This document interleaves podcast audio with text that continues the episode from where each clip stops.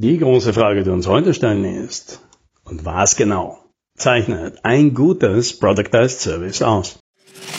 Hallo und herzlich willkommen bei 10 Minuten Umsatzsprung, dem Podcast für IT-Unternehmen, bei dem es um Wachstum, Vertrieb und Marketing geht. Mein Name ist Alex Rammelmeier und ich freue mich, dass Sie dabei sind.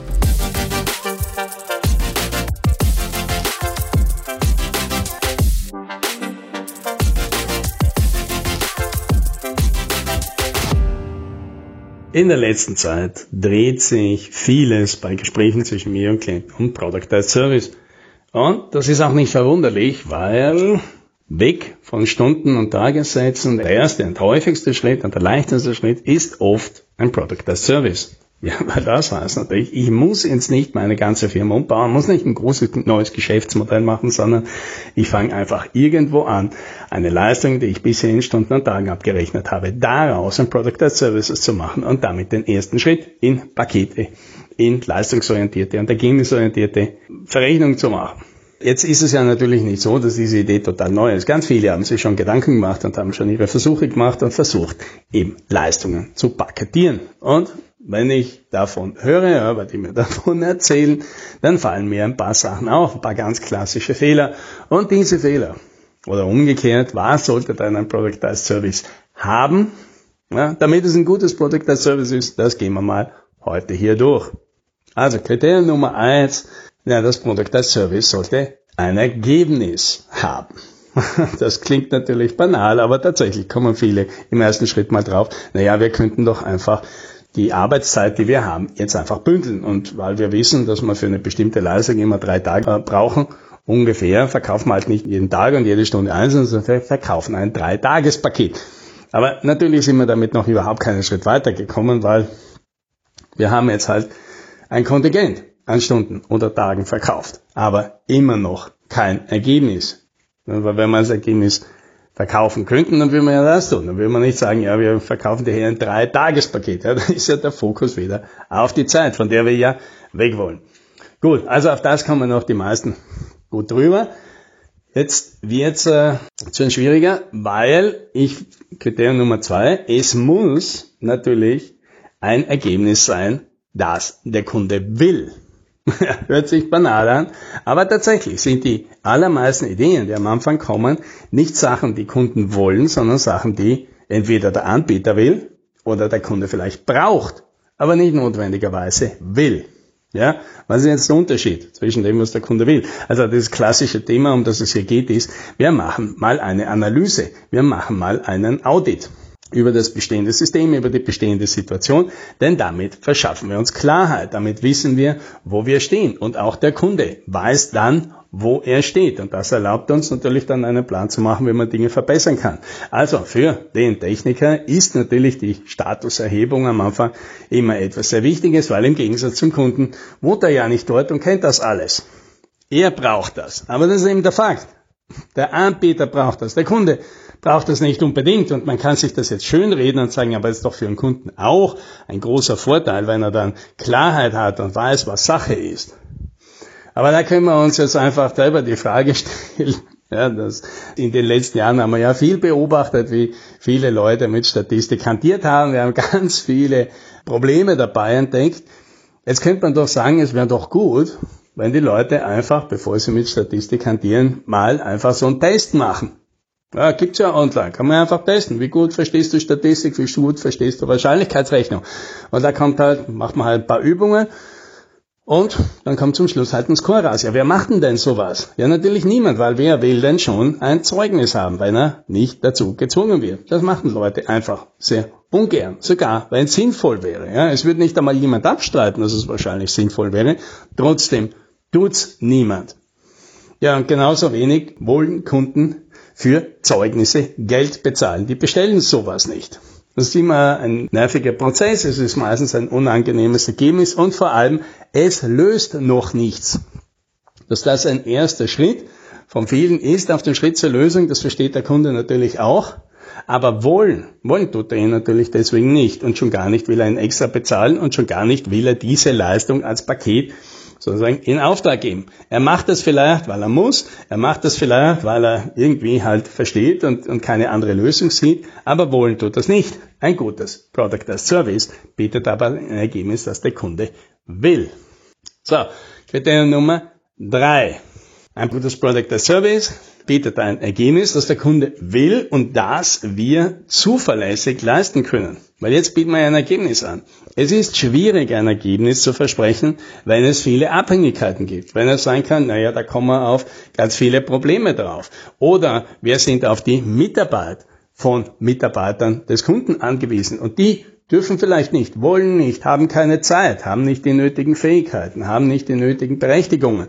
Damit machen wir uns abhängig. Und dann müssen wir das dann ausgleichen oder wir müssen dann unser Versprechen brechen. Beides ist unangenehm. Deswegen sind Product as Services besser, bei denen wir relativ unabhängig sind, weil sie zum Beispiel auf unseren eigenen Systemen durchgeführt werden, statt auf denen des Kunden. Oder weil wir so gut sind, so viel Erfahrung haben, dass wir für sehr viele Schwierigkeiten, die auftreten könnten, immer eine Lösung haben oder mit denen effizient umgehen können. Das ist natürlich der große Unterschied zwischen dem Profi und dem Amateur. Der Profi, der etwas schon x-mal gemacht hat, der weiß, auf welche Probleme er wahrscheinlich treffen wird und er hat meistens Lösungen oder er hat von vornherein einen Plan, den er mit dem Kunden besprechen kann, nach der Art. Wenn aber das passiert, dann gilt das oder dann musst du das tun. Ja, und damit kriegt man von vornherein vielleicht einen Deal. Also das heißt, wenn er sagt, ja, aber mir ist wichtig, ich brauche, damit du diesen Service in Anspruch nehmen kannst, einen Mitarbeiter von dir. Ja, der hat die ganzen drei Tage Zeit für mich, der ist nur für mich da, der kann das, der darf das, der hat überall Zugang dann kann das funktionieren. Ja, und dann kommst du nicht in die Situation, dass du plötzlich da bist und niemand kennt sich aus. So, nächstes Kriterium. Kriterium Nummer vier. Ein gutes Product as Service liefert ein Ergebnis, das der Kunde will, dass du zuverlässig leisten kannst und das wertvoll ist.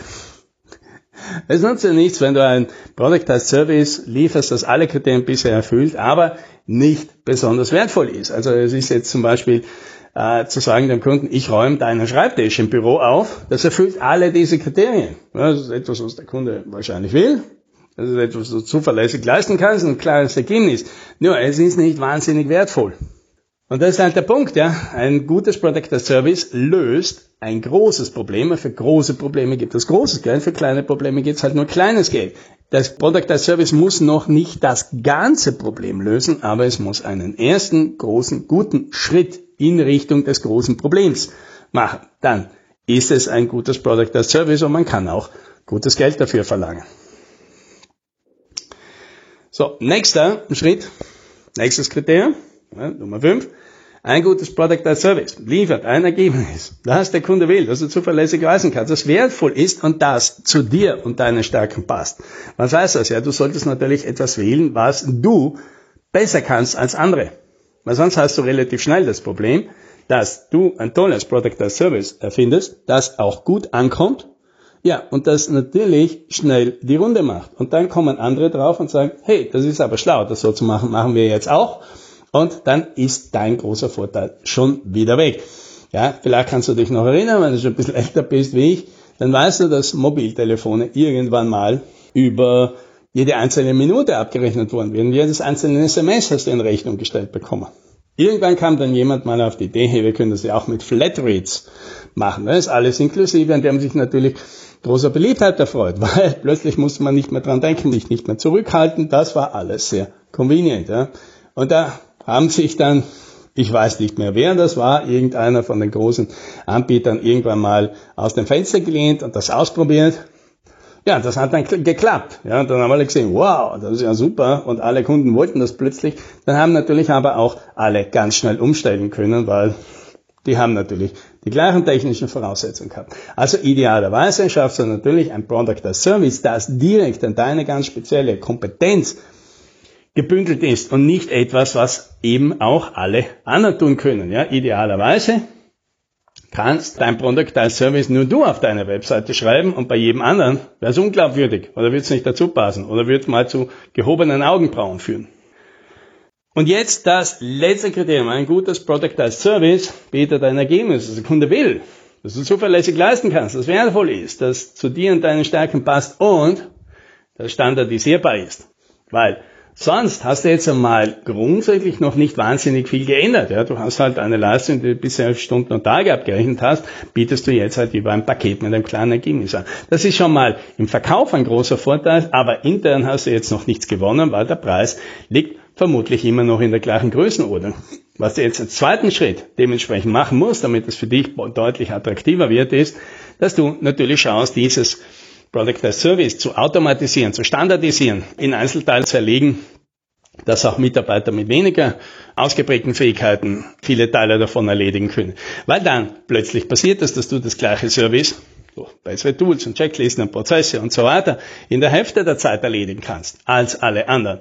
Aber, weil du eben nicht mehr an Stunden und Tage gebunden bist, trotzdem gleich viel dafür verdienst. Und das heißt natürlich, da ist das große Profit drin. Das heißt aber natürlich, ein gutes Product as Service hat natürlich das Potenzial, dass du sagst, na ja, aber wenn ich das dann danach 30 Mal mache, ja, zweifellos werde ich dann viel schneller, ja? weil du dir da nicht sicher bist und sagst, na ja, aber es ist halt dann letztendlich immer wieder 30 Mal etwas komplett Neues, in das wir uns alles wieder reindenken müssen, dann ist es wahrscheinlich kein besonders Gutes.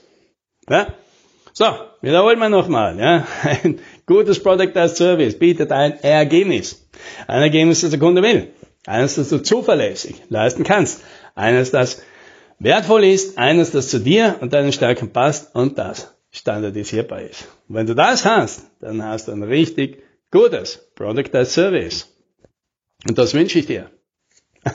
Eine eine Anmerkung noch, falls Product as Service für dich auch ein Thema ist, Freitag nächste Woche gibt's wieder ein Webinar zu As Services, wie man das macht. Anmelden und registrieren. Weitere Infos gibt's auf umsatzsprung.com slash Webinare. Bis dahin, happy sailing!